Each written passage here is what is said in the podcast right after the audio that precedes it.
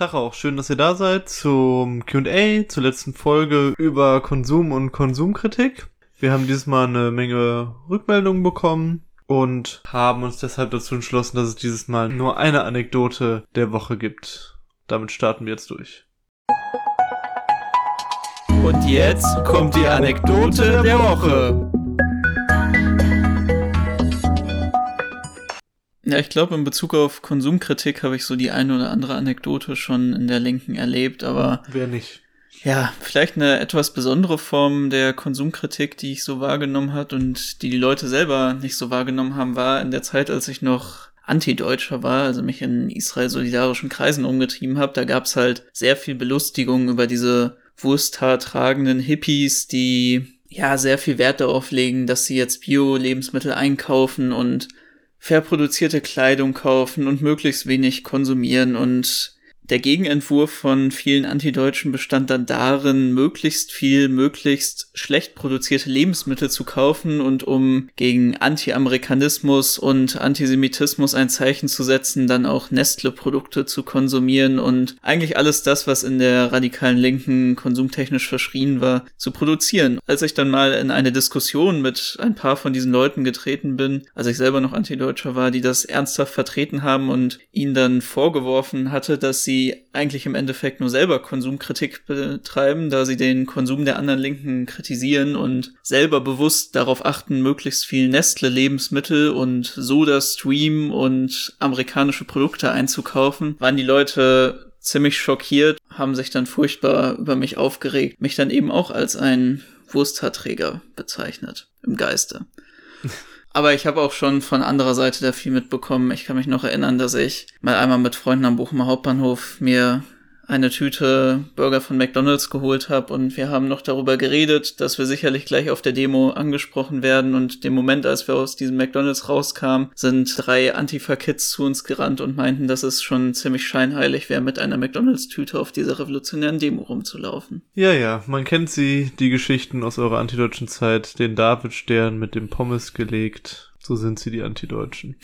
Gut, die erste Rückmeldung kommt von Klabautermann. Danke für die neue Folge. Erstmal nochmal schön, dass du dabei bist wieder, lieber Klabautermann. Mich nervt dieses Thema so sehr. Es ist total okay und bestimmt auch gut, wenn Menschen bewusster konsumieren, aber der Grund für die beispielsweise umweltschädliche Produktion sind ja nicht einzelne Unternehmen, sondern der Kapitalismus. Auch wenn ich einen Boykott weiterdenke, führt er in meinen Augen eher zu weiteren Problemen und einer Spaltung unserer Klasse. Am Ende nutzen die Kapitalisten diese Entwicklung zum Beispiel dafür, die Löhne zu drücken, weil umweltfreundliche Produktion teurer ist. Stellen wir uns mal vor, ein Boykott von Coca-Cola würde funktionieren. Die ersten Betroffenen werden doch die ArbeiterInnen, die entlassen werden. Unternehmen lassen sich nur von innen heraus, also mit den ArbeiterInnen, verändern. Diese sind es in der Regel, die am besten wissen, wie die Produktion umgestellt, verändert, verbessert werden kann. Konsumkritik, die auf das Individuum zielt, ist eine privilegierte und oftmals ausschließende Praxis, die viel zu häufig in unserer Szene vorkommt. Ich würde an dem Punkt sagen, ja und nein. Also generell stimme ich dir erstmal in dem was du gesagt hast, zu. Nur finde ich das halt schwierig, dann bei dem Boykott von einer bestimmten Marke dann davon zu reden, dass das dazu führen wird, dass dann einfach die Löhne gedrückt werden und die Leute entlassen werden. Also prinzipiell stimmt das natürlich. Nur das Problem dabei ist, das ist halt eine Sache, die dauerhaft im Kapitalismus so passiert. Und das ist immer so, je nachdem, was für eine Firma sich halt von den Kaufentscheidungen der Leuten dann durchsetzen kann, die natürlich dann größtenteils darauf basieren, wie teuer ist eigentlich das Produkt, wird es immer so sein, dass Firmen schließen müssen, und Leute entlassen werden und Löhne gedruckt werden. Das ist halt ein ganz normaler Vorgang in der Konkurrenz und da wird auch der Boykott oder Nicht-Boykott von einem Produkt nichts dran ändern, weil an einer anderen Stelle dann wiederum konsumiert wird. Also das finde ich geht dann auch eher in eine moralische Richtung von, das sollte man nicht machen, weil die Leute entlassen werden, obwohl es halt ein dauerhaftes Spiel, was sowieso im Kapitalismus existiert ist. Aber du hast natürlich recht, dass die persönliche Konsumkritik da einfach aus einer privilegierten Ecke kommt und wie wir schon vorgesagt haben, ein Boykott für sich dastehend auch von Coca-Cola wird nichts wirklich fundamental ändern, sondern wie du richtig gesagt hast, ist der Ansatz, den wir da machen müssen, die Selbstorganisierung der ArbeiterInnen in den Betrieben. So, und die nächste Rückmeldung kommt von Luca Rausch. Hey Jungs, coole Folge. Grundsätzliches Lob für eure gute Arbeit. könnte den Gedanken jetzt lange einführen, aber um mal in Medias Res zu gehen, eine, boah, ich bin gerade am überlegen, was das heißt. Okay, meine Lateinkenntnis reichen wohl doch nicht aus. Eine vegane Lebensweise innerhalb der kapitalistischen Konsumlogik wird sicherlich nicht die Welt retten. Aber der Veganismus kann ein unmittelbares Instrument sein, um Tierleid zu verringern, Empathie zu üben und sich selbst aus der Gleichung zu nehmen. Das hat dann auch nicht zwangsweise etwas damit zu tun, dass sich VeganerInnen als bessere Menschen betrachten, aber es landet eben kein totes Tier mehr auf dem Teller. Für mich ist Mitgefühl ein wichtiger Teil anarchistischen Denkens und Handelns. Da ihr das Thema Veganismus mehrfach in der Episode angesprochen habt, habe ich ein bisschen die Alternative zum Schluss dazu vermisst. Es gibt halt nicht nur die zwei Optionen, Billigfleisch oder Beyond Burger, sondern wie ihr schon meintet, andere Formen, der Organisationen, die der kapitalistischen Konsumlogik nicht folgen. Wir haben zum Beispiel in Köln einen Acker mit vier Leuten, um den wir uns gemeinsam kümmern. Und da ernten wir gerade momentan super viel. Community-Gärten und so weiter brauche ich ja nicht zu erklären. Könnt ihr im QA aber mal besprechen. Full Disclosure, ich lebe vegan und finde Aussagen wie eine vegane Lebensweise ändert die Welt nicht. Ehrlich gesagt, ein bisschen faul und zu kurz gedacht.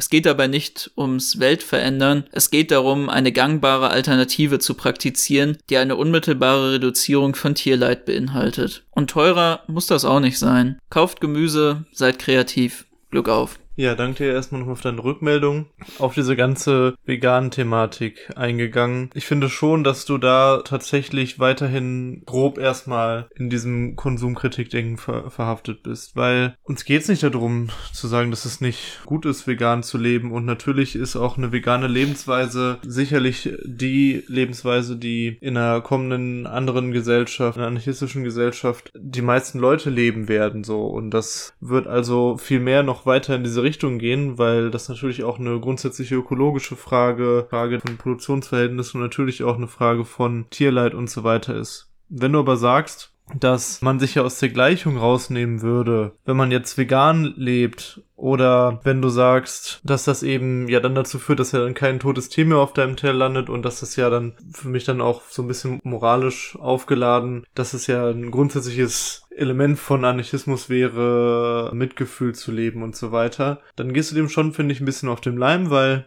dann landet halt irgend, irgendein anderes Ausbeutungsprodukt auf deinem Teller. Es gibt natürlich Unterschiede in den, in den unterschiedlichen Ausbeutungsprodukten, aber ob du jetzt Gemüse isst oder ob du ein Stück Fleisch isst, macht einen Unterschied, aber auch das Gemüse ist unter Ausbeutungsbedingungen produziert. Ich weiß, ne, du brauchst, um ein Stück Fleisch zu produzieren, so und so viel Soja und so weiter und das ist alles bekannt, ne? darüber brauchen wir nicht diskutieren, aber es geht ja quasi darum, das in Frage zu stellen, dass das eben wirklich jetzt eine Konsumfrage ist sondern es ist eben eine Frage der, der Produktionsverhältnisse. Wir haben ja auch genauso dargestellt, dass eben es nicht so ist, dass wenn du, ich und jetzt noch 100 andere unsere HörerInnen sich dazu entscheiden, jetzt vegan zu leben, dass das dann zu einer Reduzierung von Tierleid führt. Tut es faktisch nicht. Wenn das jetzt Hunderttausende, Millionen machen, dann vielleicht schon, aber nicht diese, dieses eins, dieser eins zu eins Zusammenhang dazu zu sehen. Selbst wenn das moralisch und für einen selbst, also von, kann ich das mit mir vereinbaren, ein totes Tier zu essen, das, da begehe ich voll mit dir. Klar, da, das kann man in Frage stellen und da kann man drüber sprechen, aber das muss eben auch dann jeder wieder für sich selbst vereinbaren und das steht nicht im grundsätzlichen Widerspruch für mich zum Anarchismus, Tiere zu konsumieren. Also, das sehe ich dann tatsächlich an der Stelle äh, für mich anders. Und dann noch zu der ganzen Geschichte mit so Community-Gärten und so weiter. Das ist ein mega wichtiger Punkt. Und da gibt es ja auch in einer größeren Form mit solidarischer Landwirtschaft. Das ist ein ganz wichtiger Baustein, den wir auch als Anarchistinnen, als Menschen, die für Selbstorganisation eintreten, als Alternative auch eben hier und jetzt schon anbieten können. Und die natürlich eine gute Möglichkeit und eine viel coolere Möglichkeit sind, auch zu dieser Konsumfrage sich zu positionieren und in der Selbstorganisation sich zu verwirklichen. Und auch dann wieder so eine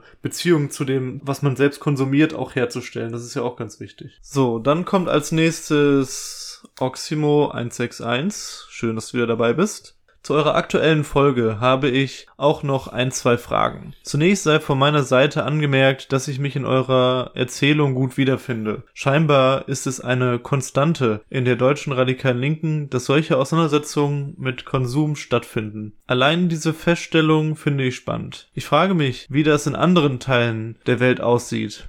Aber das ist nicht meine Frage. Der Juni geht zu Ende und somit auch die Darstellung von Regenbogenflaggen in den Profilbildern von vielen Social Media Auftritten von Konzernen. Die Kommerzialisierung solcher sozialer Bewegungen sorgt bei mir regelmäßig für Wut im Bauch. Aber auch ökologische Themen werden immer öfter zum Verkaufsargument. Wie sind eure Gedanken zu Pink oder Greenwashing im Marketing großer Konzerne und lässt es sich verhindern, dass politische Kämpfe im Konsum vereinnahmt werden? Ja, vielleicht erstmal nochmal kurz zu den Begriffen, die du angesprochen hast mit dem Pink und dem Greenwashing. Das bezeichnet im Fall von dem Pinkwashing, dass Konzerne queere und feministische Themen nutzen, um damit selber für sich Werbung zu machen. Also die zeigen dann beispielsweise immer zum CSD oder zum 8. März dann eben Solidarität mit der LGBTQ-Community und Frauen und nutzen das dann, um sich selber in gutes Licht zu rücken. Und so ähnlich ist das dann auch beim Greenwashing, wobei das dann meistens auch noch stärker in die Produkte mit einfließt, wo dann verschiedene Produkte als Lösung für die Klimakrise präsentiert werden und als ein Produkt, was man guten Gewissens konsumieren kann, weil es im Einklang mit der Natur hergestellt wird. Beispiel könnte man da auch nennen, ist diese vegane Fertiglasagne, die wir vom Penny konsumiert haben, die sich dann passend Food for Future nennt. Ich glaube, ich würde sagen, dass man dem wirklich nicht entkommen kann, dass politische Kämpfe ja. durch Konsum vereinnahmt werden, weil das ist tatsächlich mit dem Aufkommen der modernen Werbeindustrie eigentlich ein Kontinuum durch so ziemlich jeden sozialen Kampf, den es gab. Jeder kennt eigentlich die Werbung, die irgendwann mal von einer großen Firma produziert wurde, in der dann die Friedensbewegung, Kämpfe für Mädchenrechte im globalen Süden und ja, Kämpfe gegen Dürre in von Dürre bedrohten Ländern dann irgendwie zusammengematscht werden in einen Wir sind alle die Welt, wir sind alle vereint und wir kämpfen für das Gute auf der Welt, Coca-Cola. Genauso ist es auch eigentlich seit dem Start der Werbeindustrie. Ich meine, einer der größten Werbekus war es zur Zeit der Suffragetten, also der Frauenwahlbewegung in den USA, eine Werbung zu machen, in der eine Frau raucht und in der dann die Zigaretten als Torch of Freedom, also als Fackel der Freiheit von der Frau dann geraucht werden, damit dann auch eine Vereinnahmung von diesem Kampf stattfindet. Das war natürlich nicht passiert, weil die Leute irgendwie in dem oberen Werberat besonders große Feministen waren, sondern das ist halt passiert, weil man damit seine Kundenbasis verdoppeln konnte.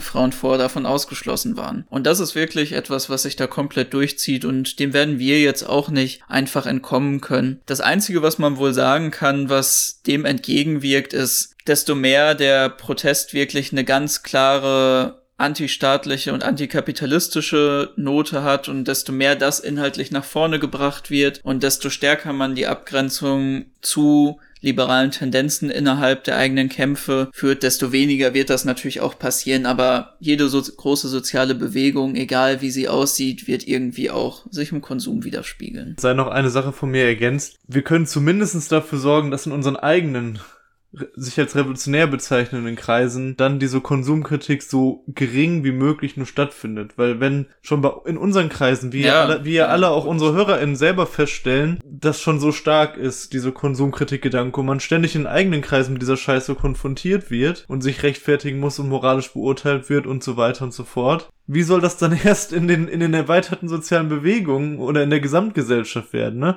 Also da müssen wir auch an, an uns selbst arbeiten und dann können wir auch bewusster dafür sorgen, dass eben solche Elemente in sozialen Bewegungen zurückgedrängt werden. Nächste Rückmeldung ist von Patrick. Hallo ihr zwei, wieder ein interessantes Thema bei euch und endlich bin ich bei der aktuellen Folge angekommen, dass ich es auch mal ins QA schaffen könnte. Hast du. Im Großen und Ganzen stimme ich euch zwar zu, dass dem Konsum zu viel Macht beigemessen wird, aber man sollte doch etwas differenzieren. Mal drei Beispiele. Das Fairtrade-Siegel halte ich für gar nicht nachhaltig. Es bedeutet für die Betriebe deutlich höhere Kosten und sobald das Siegel nicht bezahlt wird, würden alle Veränderungen sehr schnell wieder verschwinden. Ich wurde mal gefragt, wo der Unterschied zu Spenden besteht und warum ich dann nicht zum Beispiel lokale Gewerkschaften unterstütze. Das konnte ich gut nachvollziehen, besonders wenn man bedenkt, dass, das Fair, dass die Fairtrade-Standards meist von Unternehmen in reichen Staaten festgelegt werden. Das Biosiegel hingegen ist zwar auch mit höheren Kosten für die Betriebe verbunden, allerdings hat dies auch zu mehr Forschung in der Vermeidung von Pestiziden geführt, die auch etwas in die konventionelle Landwirtschaft gewirkt hat. Dort haben die Biopioniere und die große Nachfrage zu Veränderungen geführt. Du hast uns noch zwei Links dazu gegeben, die werden wir dann in die Beschreibung packen. Ähnlich könnte es sich auch bei Photovoltaik und Windkraft verhalten haben, ohne die heute Atomkraft als alternativlos gelten würde. Ein Sonderstatus hat meiner Na Meinung nach die vegane Ernährung. Diese ist nämlich voll kompatibel zum Kapitalismus. Aus sehr günstigen Rohstoffen werden Alternativprodukte hergestellt. Das würde dann einen Wettbewerbsvorteil bedeuten, der auch aktiv vorangetrieben wird. Da dann auf den asiatischen Markt zu verweisen, wo der Fleischkonsum steigt, widerspricht eurer Aussage, dass die Unternehmen aktiv den Konsum lenken können zum Beispiel durch Werbung. Sind vegane Alternativprodukte günstiger herzustellen und gelten dann sogar im reichen Westen als schick, dann werden die Unternehmen bestimmt nicht im asiatischen Markt nur Fleisch propagieren. Trotzdem sind die meisten Siegel, die erschaffen werden, wie zum Beispiel Tierwohl-Label oder grüner Knopf, nur dazu da, dass reichere Menschen sich ein gutes Gewissen erkaufen können und dann besser mit dem Kapitalismus leben können. Es wird so getan, als wäre das ein guter oder gar der einzige Weg, etwas zu verändern. Das dürfen wir natürlich nicht so stehen lassen lassen. Solidarische Grüße, Patrick. Schön, dass du es geschafft hast, Patrick, jetzt mal ins Q&A zu kommen. Super spannende und wichtige Ergänzung, finde ich auch zu vielem, was wir jetzt auch schon im Q&A gesagt haben und zur Folge generell. Du hast uns da auf einige auch, ja, vielleicht ein bisschen Ungereimtheiten in der Folge hingewiesen. Ja, ich denke, deine Beispiele, die sprechen auch für sich. Ich denke, deine Beispiele zeigen auch, dass es sich sicherlich lohnt, etwas genauer hinzugucken bei einigen Dingen, also bei einigen Siegeln oder bei einigen Entwicklungen innerhalb des Kapitalismus, die auch durch Konsum punktuell beeinflusst werden oder die, äh, die damit zu tun haben. Aber du erkennst ja dann auch selber gegen Ende an, dass es trotzdem unabhängig davon, selbst wenn es, wenn man dann im Einzelnen guckt, wenn man sich zum Beispiel diese einzelnen Siegel anguckt, dennoch bei dieser Grundaussage eben bleibt, dass es vor allen Dingen eine Sache fürs gute Gewissen für reiche Menschen ist.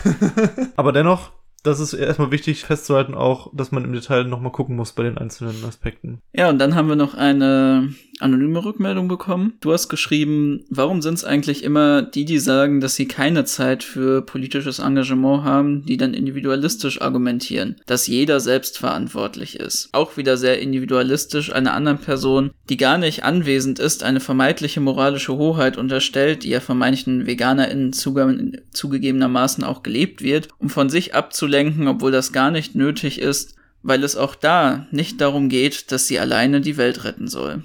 Ich habe echt das Gefühl, wenn es an die persönliche Reflexion geht, denken die meisten, machen sie es jetzt nicht richtig und das zugeben, verlieren sie.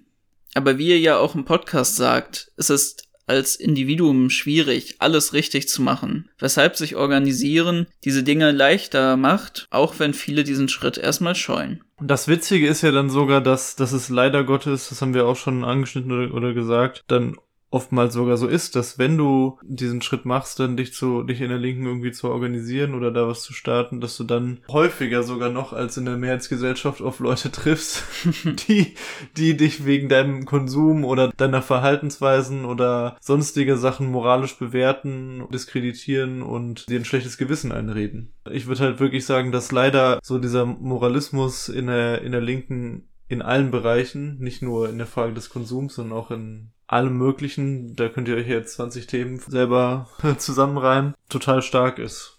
Und das sehe ich halt auch als Problem, weil dann das einerseits führt das natürlich dazu, dass Leute dann Dinge tun, die ihnen selber nicht entsprechen, also wo sie halt nur etwas entsprechen, was von außen aus dieser Szene dann kommt, was aber für sie selbst gar nicht sich gut anfühlt und für sie selbst keine gute Sache ist. Und auf der anderen Seite soll es ja auch nicht darum gehen. Man kann halt über bestimmte Sachen diskutieren, über Veganismus, über bestimmte Verhaltensweisen kann man machen, aber das ist ja nicht das Zentrum unseres Aktivseins. Ich glaube auch, dass der Grund, warum viele Leute das als Verlieren wahrnehmen, einfach der ist, dass es tatsächlich auch in diesen Auseinandersetzung um Konsum so ist, dass es eigentlich immer einen Gewinner und Verlierer gibt. Weil gerade wie du das auch angesprochen hast, dass in der Linken nochmal stärker ist, würde ich dir zustimmen, aber es ist halt in der gesamten Gesellschaft eigentlich so. Das ist ja nicht nur bei der Frage vom Konsum so, sondern es geht ja generell um sozialen Status, um Bildung. Das wird ja alles genau in dem gleichen Konkurrenzdenken gedacht, wie auch die Wirtschaft funktioniert. Da entsteht diese Ideologie auch einfach aus dem generellen Konkurrenzverhältnis, was so schon auf dem Markt zwischen Arbeitern genauso wie zwischen Firmen gilt. Und leider ist es so, dass die radikale Linke genau das dann auch wieder reproduziert und genau auch diesen Kampf um den Status, wer hat jetzt den besten Konsum,